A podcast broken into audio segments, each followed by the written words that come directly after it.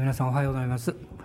あの大人の方に「今日も来れてよかったですね」とご挨拶をしてください。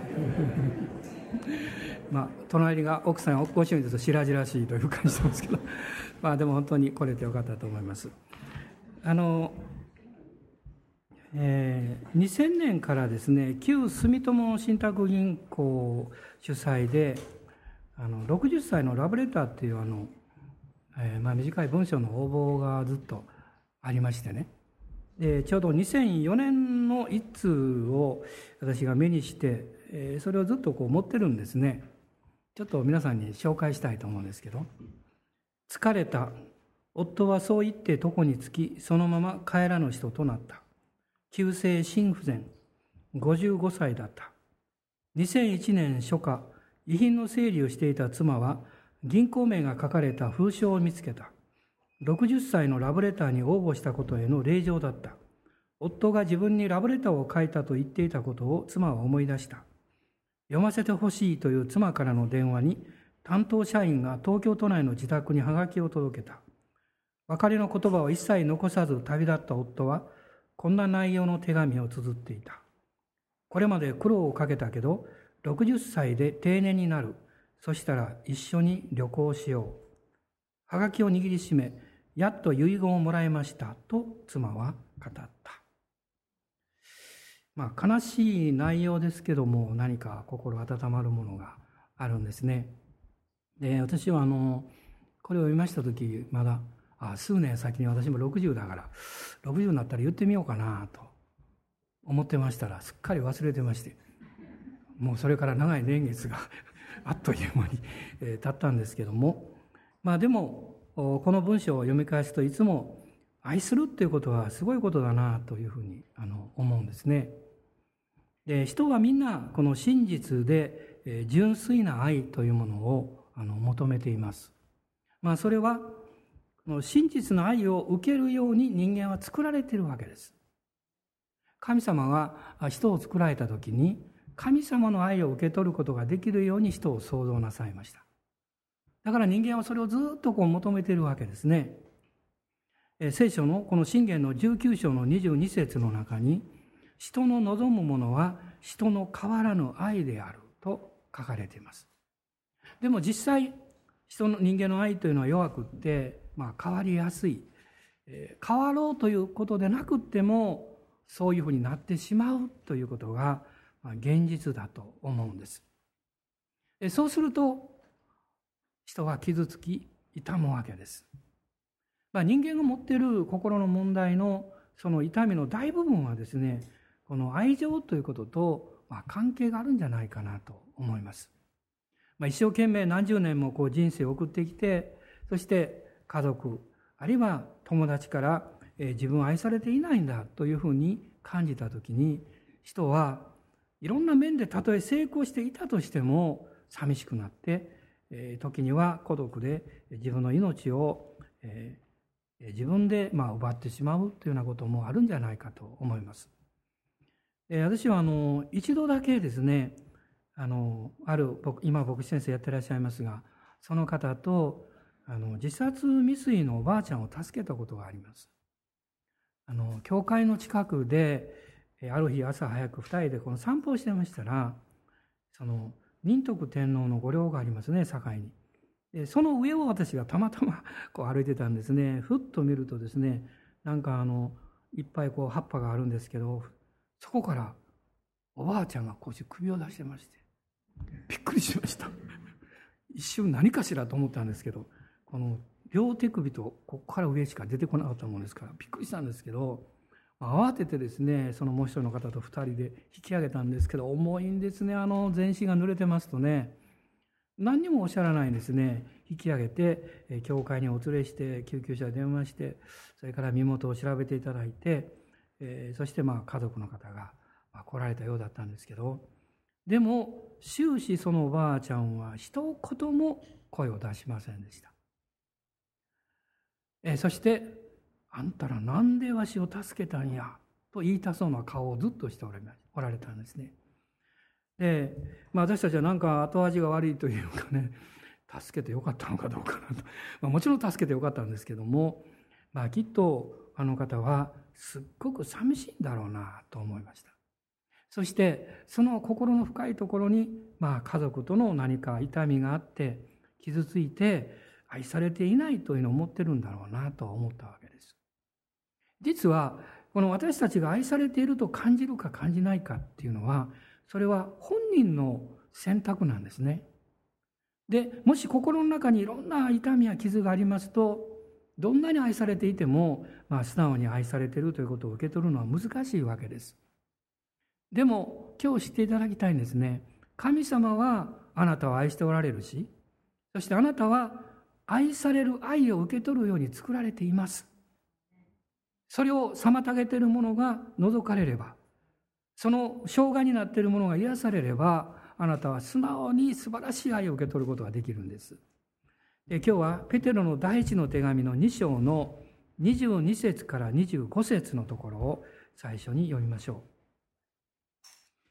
ペテロの第一の手紙の2章の22節から25節です。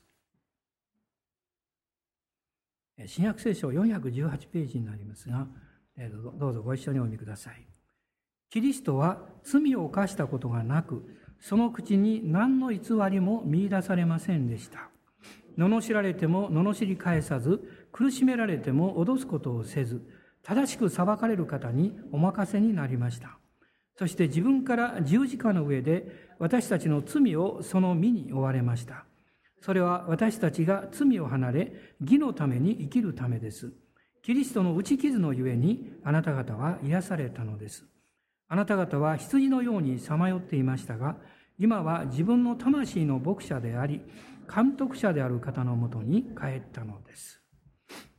まあ、3年半、イエス様とその生活を共にしたペテロが、証言をするようにこの箇所でキリストは罪を犯したことがなくその口に何の偽りも見出されませんでしたと書いています。まあその人とですねまあ一日一緒に過ごすと大体どういう人か分かってきますけど、まあ、何日か一緒に生活をして失敗をしない人だというふうにはあまり思わないと思いますね。まあ、意図的でなくってもこの22節にイエス様について書かれていることがありますけど、その口に何の偽りも見出されませんでしたということはないわけです。まあ聞きませんが、皆さんも何十年か一緒に生活をされて、なんであなたはそうコロコロコロコロ言うことが変わるの？とかですね、この間こういうこと言ってたでしょうが、とか、そういうことはあるんじゃないでしょうかね。えー、言っております本人もしょっちゅう、しょっちゅうではありませんが、まあ言われることが多い、まあ生活、現実であるわけです。まあ、それはいろんな理由がありますね。意図的に嘘をついてるわけじゃないんですけど、まず一つは言ったことを忘れてしまうということがあります。ね、都合のいいことはいつまでも覚えてるんですけど、都合の悪いことは忘れやすいんですね。それから覚えていてもうまくできないとか、うん、十分にする力がないのでですね、えー、何かこうそうでないように表現してしまうということもあるわけです。でもイエス様は罪を犯したことがない。しかも、その口に何の偽りも見出されなかった。ですから、イエス様の十字架の上で打たれた、この22節にありますが、キリストの打ち傷、それは私たちを許し、私たちを癒し、私たちの本来のこの人間の健全なあり方ですね。それを回復する力があるわけです。人は真実の愛を求めています。聖書はその答えは神の愛だと言っています。そして神様の愛はキリストの十字架の上に表されている。なぜならば、イエス様の十字架の愛は、この打ち傷の愛ですけど、それは許しの愛だからです。あの、まあ、皆さんまだ覚えていらっしゃると思いますが、2004年にですね、あのアカデミー賞の受賞監督であり、人気俳優のあのメル・ギブソンが「パッション」という映画を作りましたね。まあ、これは日本でもキリスト教会においてもこういろんな意味でこう話題になった映画であるわけなんですけど、まあ、この「パッション」という映画あのご覧になった方どのぐらいいらっしゃいますか、まあ、結構多くの方あ多くの方ご覧になってますね。見に行こうかどうしようかで私も随分悩んだんですけどなんか見るのが怖いところがあってですね、えー、でもあの見に行きましたけれども、まあ、これは彼が自分自身の信仰告白を、まあ、映画化したものなんですね。まあ、12年間彼はこの構想を持っていて、なんと27億円の資材を投じて制作したんだそうです。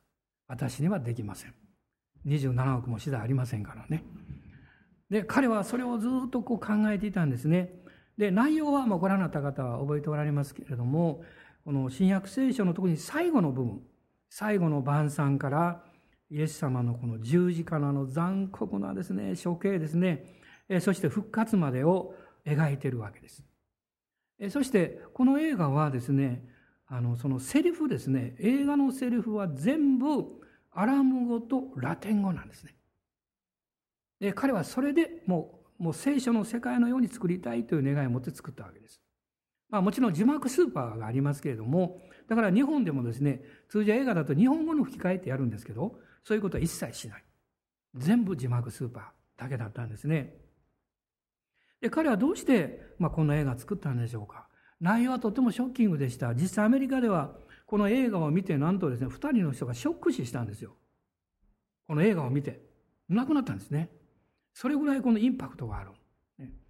で、彼はこの映画についてのインタビューで、まあ、キリスト教のインタビューでこういうふうに語ってるんですね。人生は大変です。みんな傷ついています。私は自分の傷を癒してもらうために、キリストの傷に近づいたのです。そして聖書を読み黙想し祈った時、初めてキリストがどんな方かを知りました。それは犠牲です。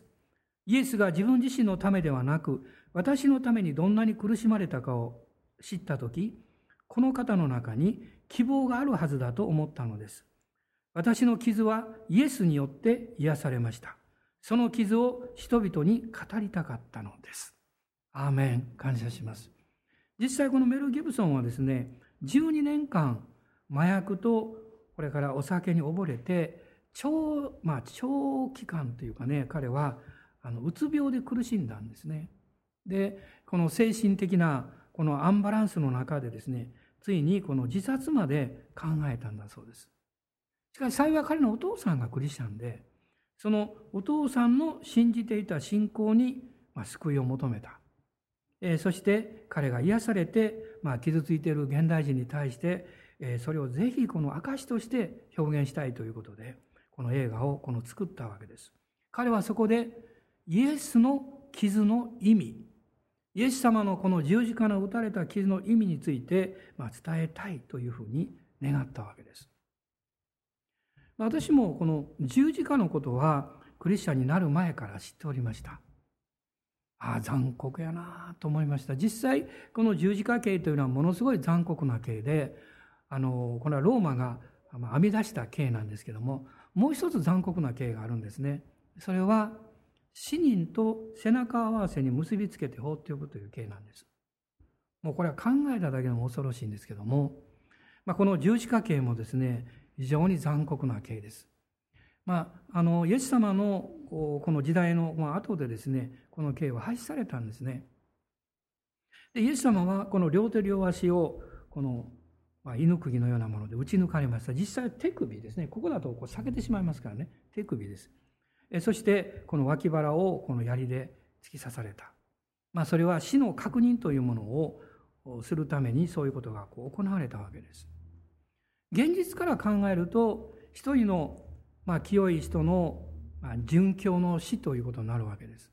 でもそれは神様のこの大きな計画の中においてはですね、この人類の救い、まあ、あがないと言いますけど、まあ、そのことのこの計画の結果であったということがわかるわけです。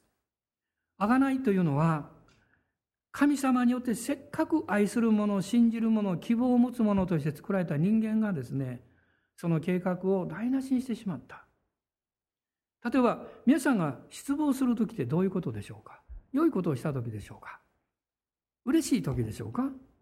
あるいは誰かに親切にした時でしょうか？そんなことで失望する人は誰もいないんですね。ね何か裏切るような結果になってしまったとか、ねまあ、なんとなくこう偽ってしまったとか、あるいは不親切にしてしまったとか、要するに愛することとか信じることとか希望を持つことに何らかの形で傷をつけた時に人は失望します。反対のことをしても失望しないんですね。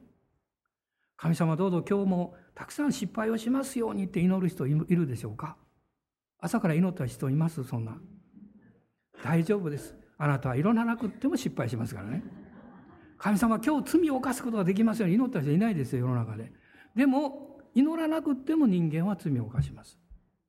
祈るのは反対のことです。うまくいくようにね、罪を犯さないように、あるいはこの失敗しないように、でも失敗します。でも問題はですね、まあ、問題というか大事なことは、なぜ私たちはそういうふうに失望し、そういうふうに祈るんでしょうか。それは、もともと私たちはそうでないように作られているからなんですよ。だから、あなたがイエス様の十字架の救いを通して自分を見つめ、あなたの隣にいる人を見つめるならば、そこに最高の人がいるんです。どうぞお隣にその顔を見てあげてください。そのままじゃなくって、イエス様の十字架を通して見つめてあげてください。最高の人ですよ。いや、ちょっと照れくさいですけどね。最高の人ですよ。この創世記の2章を開いてください。創世記の2章です。まあ、ここに神様がどうして人を作ったかということが書かれています。あ、ごめんなさい、一章ですね。ごめんなさい。一章の26節です。この全てのものを作られた最後に神様は一章の26節ご一緒に。そして神は我々に似るように我々の形に人を作ろう。そして彼らに海の魚、空の鳥、家畜、地のすべてのもの、地を這うすべてのものを支配させようと仰せられた。神様は我々に似るように我々の形に人を作ろうとおっしゃったわけです。あなたは幸せになるために作られたんです。そしてあなたはあなたの人生を通してあなたと出会う人を幸せにするために作られたんですよ。人はそれを本能的に知ってるんですね。だから、そうでないことが起こると、そうでないことをしてしまうと悲しむわけです。失望するわけです。でも、罪がこの世界に入ってきた結果、神の形に似せて作られたこの人間の内面の本来あるべき姿が傷つき、崩れてしまったわけです。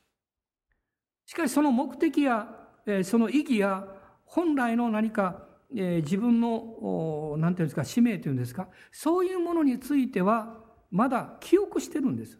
持ってるんですね。そのギャップの中で人は悩み、悲しむわけです。私は、このイエス様の十字架を聞いたときに、すごいなと思ったんです。なぜすごいなと思ったかっていうと、罪人のために何の罪も犯したことのない人が、私はね、本当は教員ですよ。でもあなたのために身代わりになりますからね。と言って十字架になら疲れたんじゃなくって、まさに自分自身を罪人のように私の罪を引き受けてくださった。聖書の中には、キリストは私たちの罪のために罪となられたと書いてあるんですよ。それはすごいと思いました。まあ私もたまには人助けをすることがあります。でも心の中で区別してます。いや、でも本当は私悪くないんですよ。でもあの人を助けるためにこうしてるんですよってね。そういう自分を知っていたからです。ですから、イエス様の十字架を聞いたときに、本当にすごいと思いました。そして自分が罪人であり、醜い自分であり、何か自分中心のそういう生き方をしている人間だということを初めてですね、素直に表現できたんです。今までは心の中でそれを知っていましたけれども、表現することができませんでした。でも教会に行って、初めて祈った時にね、表現できたんです。一つの言葉ですけど、神様、私は罪人です。どうでしょうか？皆さんもそれを祈られた時のことを覚えておらんじゃないですか。その時にあなたは何か不思議な感動を経験しませんでしたか？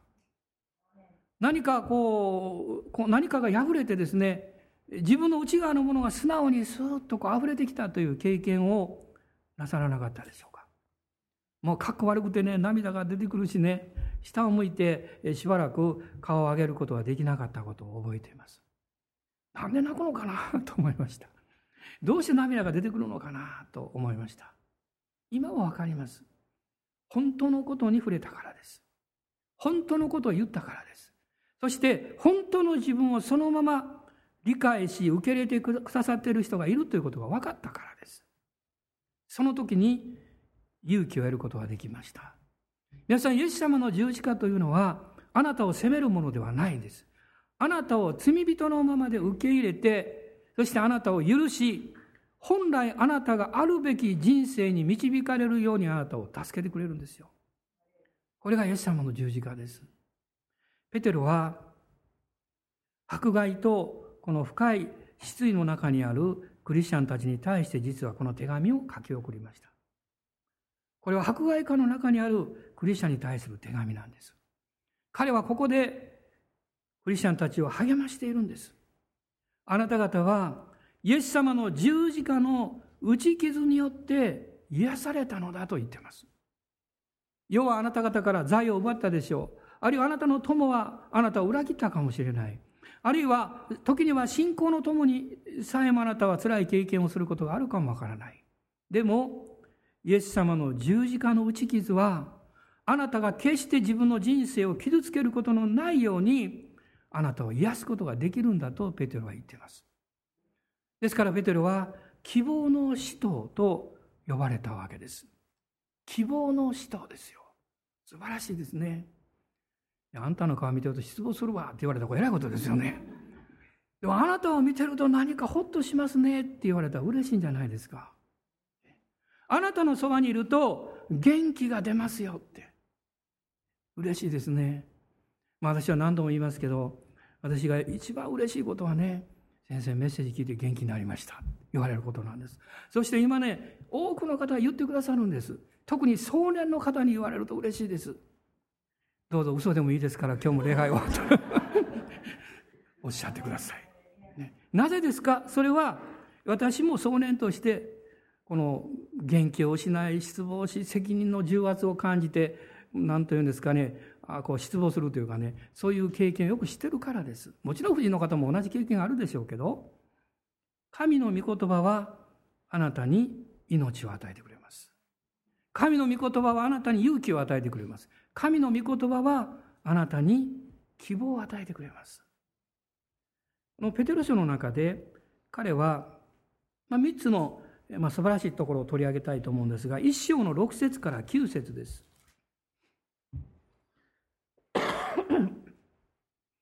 一章の6節から9節ご一緒にお読みください。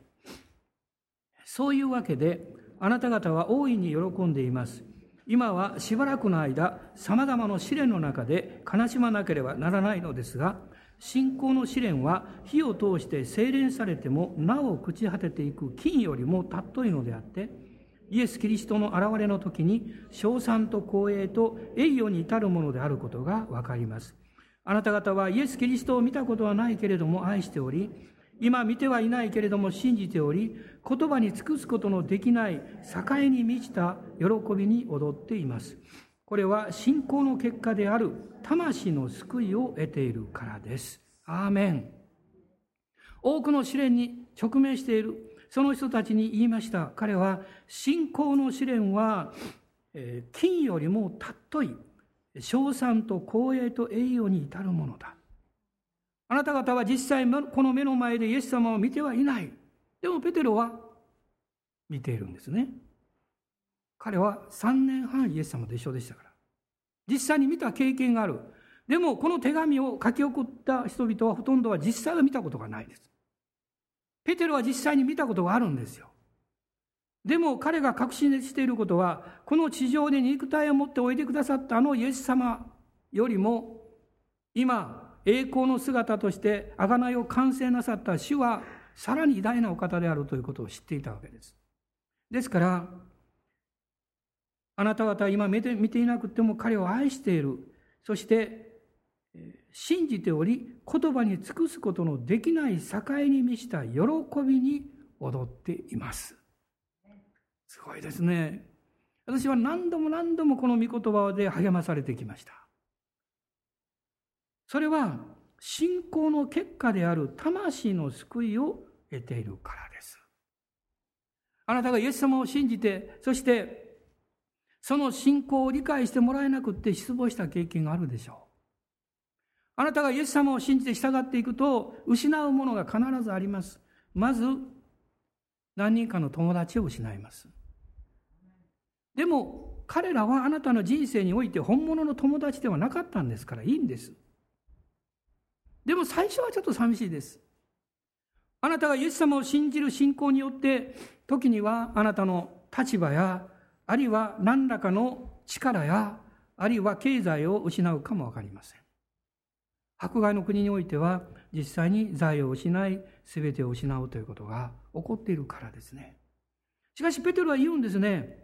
喜びなさい。あなた方の魂の救いを得ているからです。彼の友人であり、同労者であったパウロはピリピの教会に対して言いました。いつも喜んでいなさい。いつも喜んでいなさい。その喜びは、あなた方の魂がキリストによって救われているという喜びを持ち続けるんですという意味なんです。面白いことに、クリスチャンは戦いがある時に内面の喜びを経験します。まあ、何かうまくいってる時よりも祈る必要があり、戦いがある時の方が本物の喜びが何かを理解できるわけです。そして私たちはハレルヤと言うんですね。皆さんどうでしょうか？涙を流しながらハレルヤといった経験のある方どのくらいいらっしゃいますか？泣きながらハレルヤといったことのある方ですね。手を挙げてください。どのくらいいらっしゃいますか、ね、多くの方はそうでしょうね。いや、でもハレルヤと言ってると涙が出てくるよという場合もあります。それはどこから来るんでしょうそれはあなたの魂が救われてるからです。あなたが天国に行っても唯一傷跡を持ってくださってる方が一人いらっしゃるわけです。それは、ほふられたと見える子羊とヨハネは言いました。あの栄光の体、栄光の体って完全な体なんですけど、そのイエス様の栄光の体の中に、両手両足の打ち傷、脇腹の刺し傷があるんですよ。これは普通で考えたら矛盾しますね。栄光の体になんで傷があるんだって。でもそれは傷ではないんです、もはや。それは私たちのためのたっとい贖いの証なんです。主があなたの前に立たれるときに、どうしてあなたのクリスチャン生活は生ぬるいの？どうしてあなたはもっと熱心にならないの？どうして聖書を読まないの？どうしてあなたの祈りは短いの？とはおっしゃらないんです。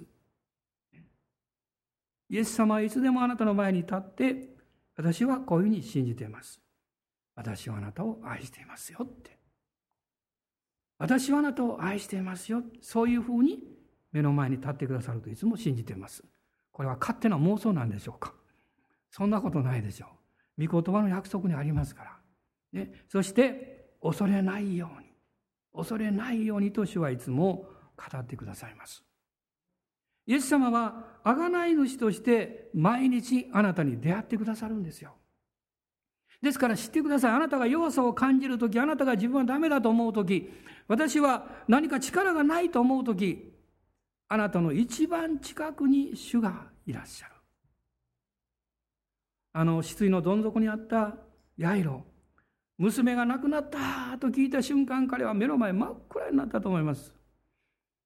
でも聖書はこう言っています。そばでイエス様はそれを聞いてと書いてます私はその御言葉を思い出すために励まされるんですね。苦しい時。もう思いがけないことを聞いた時にどうしようと思った時、そばでイエス様は聞いてらっしゃる。あなたのすぐそばでイエス様は聞いておられる。そして、ヤイロにおっしゃいました。覚えておられる方一緒におっしゃってください。はい、恐れないで、ただ信じていなさい。もう一度言いましょう。恐れないで、ただ信じていなさい。今日この御言葉を必要な方がたくさんいらっしゃるでしょう。この明日のどうなるんかなって仕事のこと、家庭のこと、あるいは子供の教育のこと、あるいは自分の健康の問題、あるいはこれからもう日本の国どうなるのかなって考える人たちも多くいるでしょう。でも私たちは御言葉に信頼します。私たちはこの世とこの世のものが過ぎ去っていくのを知ってます。しかし、御言葉は永遠に天地が滅びても、常しえまでも変わることがありません。ですから、この御言葉に信頼して、この御言葉を大胆に語ります。恐れないで、ただ信じていなさい。しつこくて悪いですが、大人の方におっしゃってあげてください。すいません。言われたら嬉しいんです。恐れないで、ただ信じていなさいって。これで少しは楽になったでしょうか。少しどころじゃないですよ。この御言葉をもって私たちは生きることができるんです。そして二つ目のことは一章の二十一節です。ペテロはこう言っています。一章の二十一節。どうぞ。あなた方は死者の中からこのキリストをよみがえらせて彼に栄光を与えられた神をキリストによって信じる人々です。このようにしてあなた方の信仰と希望は神にかかっているのです。神がくださる希望があるんです。一週間の中で朝起きた時に希望に満ちて起きれる朝となんか心配やねと思って起きる朝と どちらが多いでしょうかまあその週にもよるでしょうね。私の生活にはシーズンがあります。季節があります。春のように嬉しい時があります。夏のようにもう情熱に燃えてる時があります。秋のようになんか寂しいなと思う時もあります。冬のように辛い厳しい時もあります。人生にはシーズンがあります。この外側のシーズンとは別のあなたの心の生活のシーズンがあります。今日冬の方がいるでしょう。今日春の方もいるでしょう。今日夏の方も秋の方もいるでしょう。しかし知ってください。豊かな実は秋に実るんです。そして、美味しいものは冬を通らなきゃいけないんです。温かい喜びは私たちを励ますでしょう。しかしそれがいつまでも続くわけではありません。私たちの生活は浮き沈みするんです。私の感情も変わるんです。人の言葉も変化していくんです。どうしてあの人があんな風に信頼していたのにこうなったのという時もやってくるんです。どんなに近くに人がいても。でも皆さん、その人のせいにしちゃダメですよ。人は弱いものなんですよ。人は痛みを持っているんですよ。人はそのような心の問題を持っているんです。ペテロは言います。人を見ちゃいけないって。希望は神にかかっているのです。あなたが主イエス様を通して父なる神様を見上げたときに、そこから希望がやってきます。まだ救われて間もない頃読んだ文章を未だに私はよく言うんですね。そこにはこう書かれていました。もしあなたが失望したければ自分を見なさい。もしあなたがもっと失望したければ周りの人を見なさい。しかし希望を持ちたければ神を見上げなさい。あの個人的なあの気持ちを言いますとね私講談が高いのは嫌いなんですよ。本当は下で話したいんです、ね、なんかね上からこう見てるようで嫌なんです。でも一つメリットがあるということを発見したんです。こうまあそんなにこの教会の講談高いわけじゃありませんけどもやっぱり皆さん私を見ようとすると上を見ないと見れないんですよね上を見ないとねだから皆さんが私をご覧になる時に私を見るんじゃなくって神を見上げてください。希望は神にかかっています。そしてあなたが主を見上げるときに確実に希望がやってきます。ああごめんなさい。ペテロはそれをここで語っています。もう一つですね、この4章、4章の10節です。4章の10節ご一緒にどうぞ。あらゆる恵みに満ちた神、すなわちあなた方をキリストにあって、その永遠の栄光の中に招き入れてくださった神ご自身が、あなた方をしばらくの苦しみの後で完全にし、固く立たせ、強くし、不動のものとしてくださいます。神様の計画とあなたの人生に対する導きを信じなさいと言ってるんです。神様の計画は偉大ですよ。今日皆さんに、あなたは生まれてきて、あなたの人生を今日まで何十年か知りませんが、過ごしてきて、よかったと思いますかと質問したいと思います。いや、時々は良くない と思う。でも、全体を考えると良かったと思う。私は良かったと思ってます。思ってるんじゃなくて、本当にそうなんです。あなたの人生の中で最高の時はいつでしたかと聞かれたら、私は今年と言います。今年と言います。この現実の状況を知っている人は、あ、先生本当そうなんですかとおっしゃるかもしれません。去年、今年一番この健康的にもいろんな面においても弱さを経験した年です。だから、神様の恵みは何倍も大きいと経験しました。アメでしょうか？あの、自分の弱さとか自分の限界を経験するときに人は愛されていることを経験します。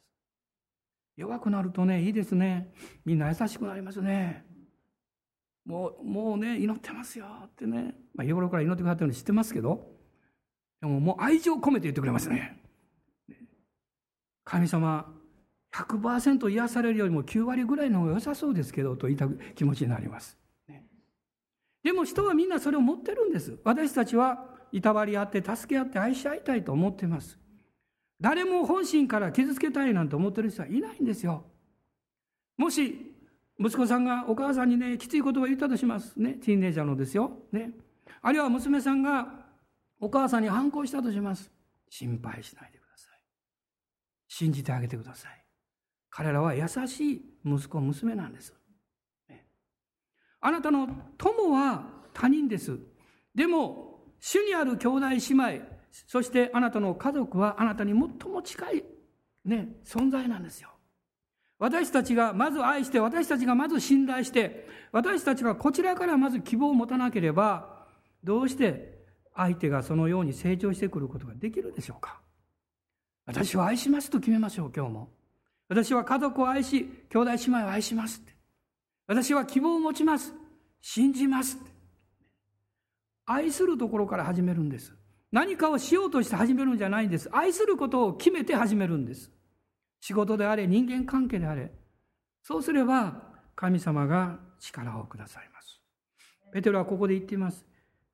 しばらくの苦しみの後で完全にし、固く立たせ、強くし、不動のものとしてくださいます。素晴らしいですね。神様の恵みが私たちをそのように変えてくださる。ペテロはそのように言うことのできる資格があったんですよ。わかりますか？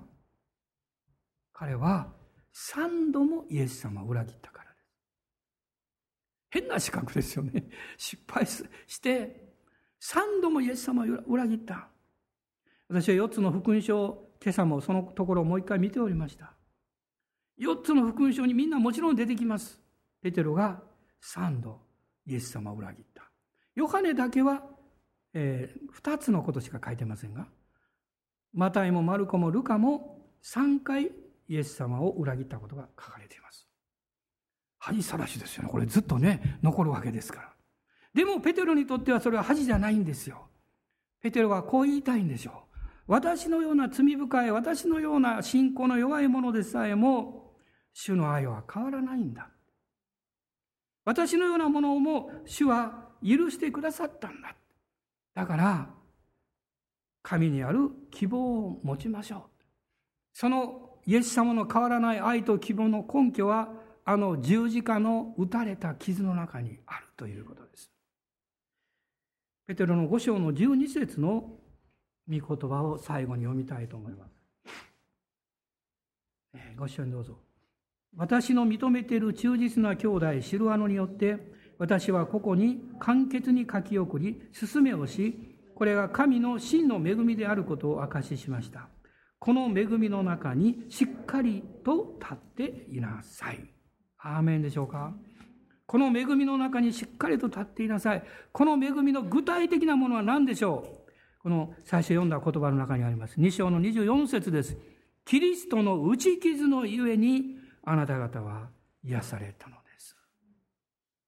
アーメン。感謝します。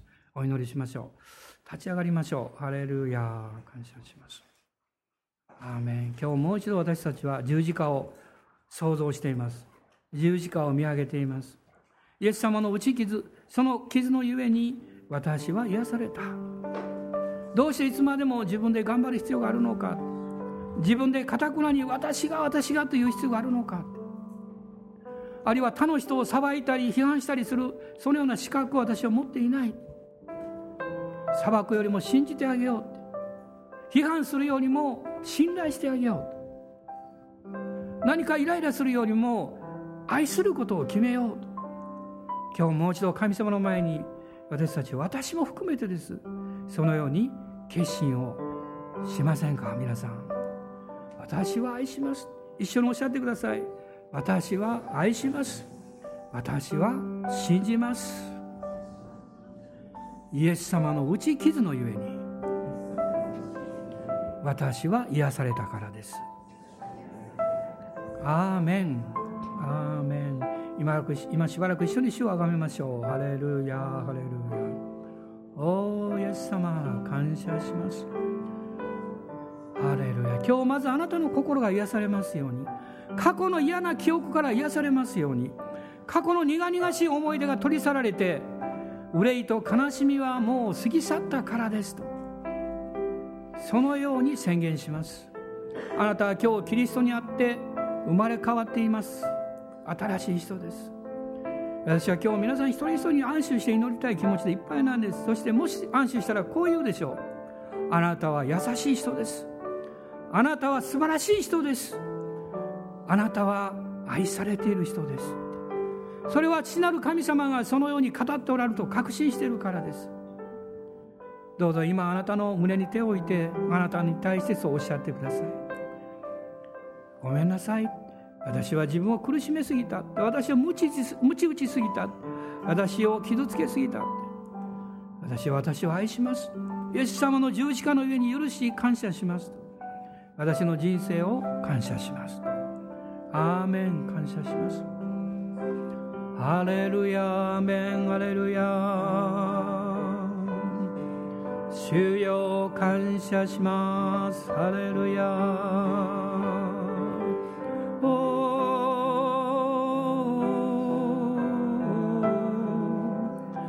主よ感謝します。主は今日あなたの心から重荷を取り去ってくださる。過去の悲しみや痛みを取り去ってくださる。病を取り去ってくださる。痛みや心に残る何か傷ついた思いを主が取り去ってくださる。あなたは素敵な人です。あなたはイエス様によって許された素晴らしい人です。ハレルヤ感謝します。おー主を感謝します。今主に霊の祈りを持って礼拝を捧げましょう。アーメン。アーメン。アーメン。ハレルヤハレルヤ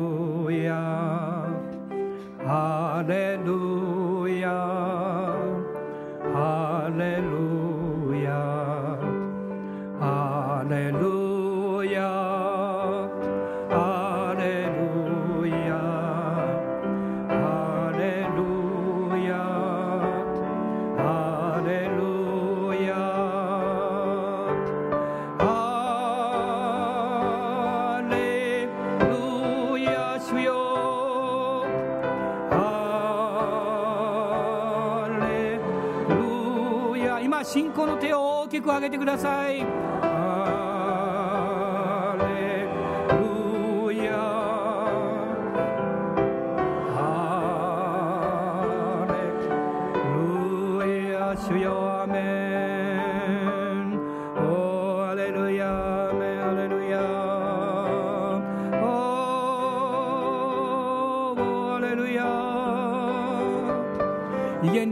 構いません。例の歌でもどうぞ自由に今賛美してください。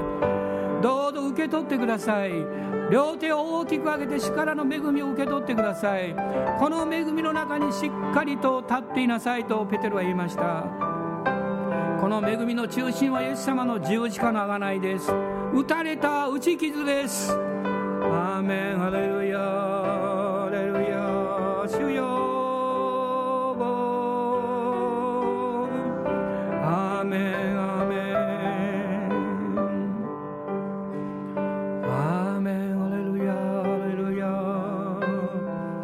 信仰を持って主をあがめましょう。信仰を働かせた時に主からの恵みを受け取ります。今日癒されて帰ってほしいんです。今日元気になって帰ってほしいんです。今日あなたの家族や周りの人を幸せにできる力と恵みを神様から頂いて帰ってほしいんです。主はそのことを願っていらっしゃることを信じます。アーメンアーメン。おーハレルヤ感謝します。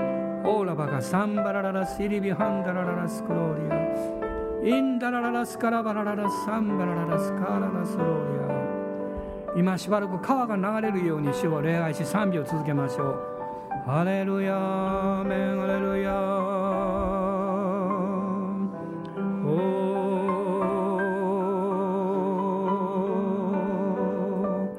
オーラバラララサンバラララスカラララサンドロリア。威厳と霊の歌によって川を作ってください。霊の流れの川を作りましょう。そこに癒しの力が働いてきます。オーリハンダラララスイリビギリビハンバラララスローリア。聖霊様おいでください。今おいでください。あなたの賜物を持って今癒しの賜物を持って働いてください。オーリビリビハンバラララスキーリハンダララスローリア。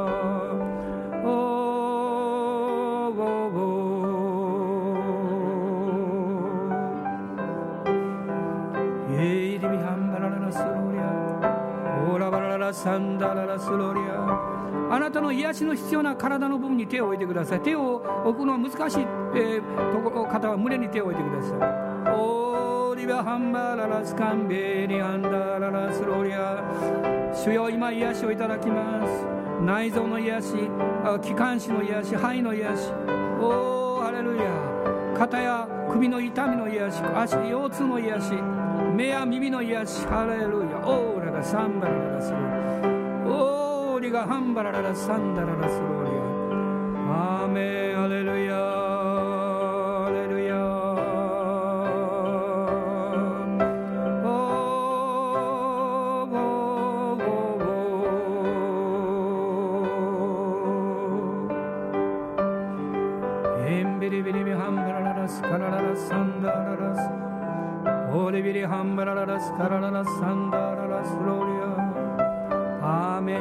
ここにいらっしゃらないあなたのご家族やお友達のことも覚えて祈ってください。おー主よ。主が見業を行ってくださいます。アーメン。アーメン。ハレルヤ。御言葉には癒す力があります。おーアーメン。ハレルヤ。癒しの言葉を今主が与えてくださいました。アーメン。ハレルヤ。オーリハンバラララスクローリアての不安や恐れに対して出ていくように命じます。アーメン。ハレルヤ。おー主よ。ハレルヤ。感謝します。アーメン。アーメン。ハレルヤ。主よ感謝します。もうあなたの思い煩い全部主に委ねましたか？アーメンでしょうか？ハレルヤハレルヤ今週も幸せになります。また周りの人を幸せにします。アーメン。ですから全てのことを感謝します。全てに感謝しよう。我が主に。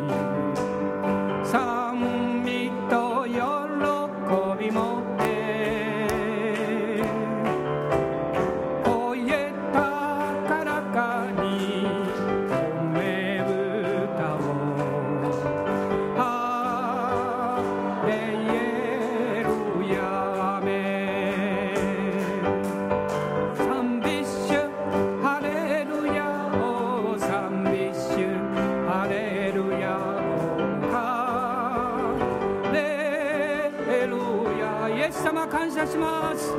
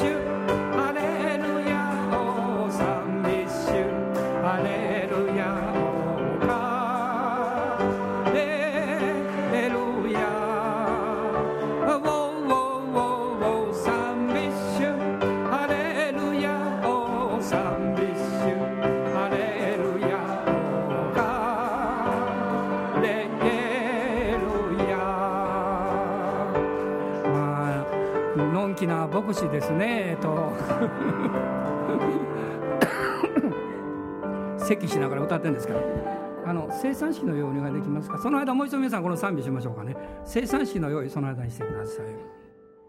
今日はこの賛美の中で用意してもらいますから。はいそれでは賛美しましょう。大人の方とやってくだ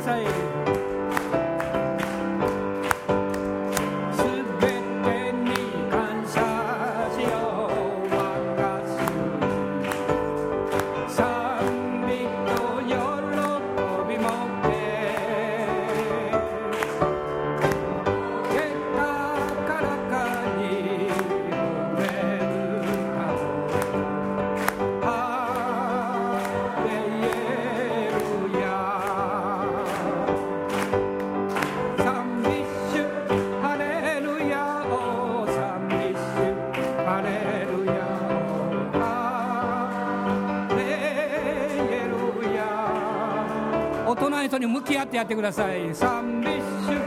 ハレルヤ。おサンビッシュ。ハレルヤ。おハレルヤ。サンビッシュ。サンビッシュ。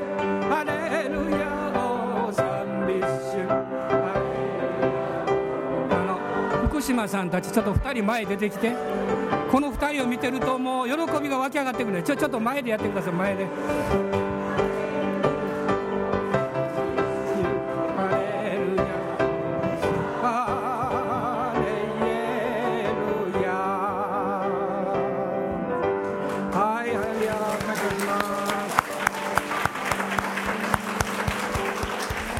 えー、大人の方とハイタッチしてお座りになってください。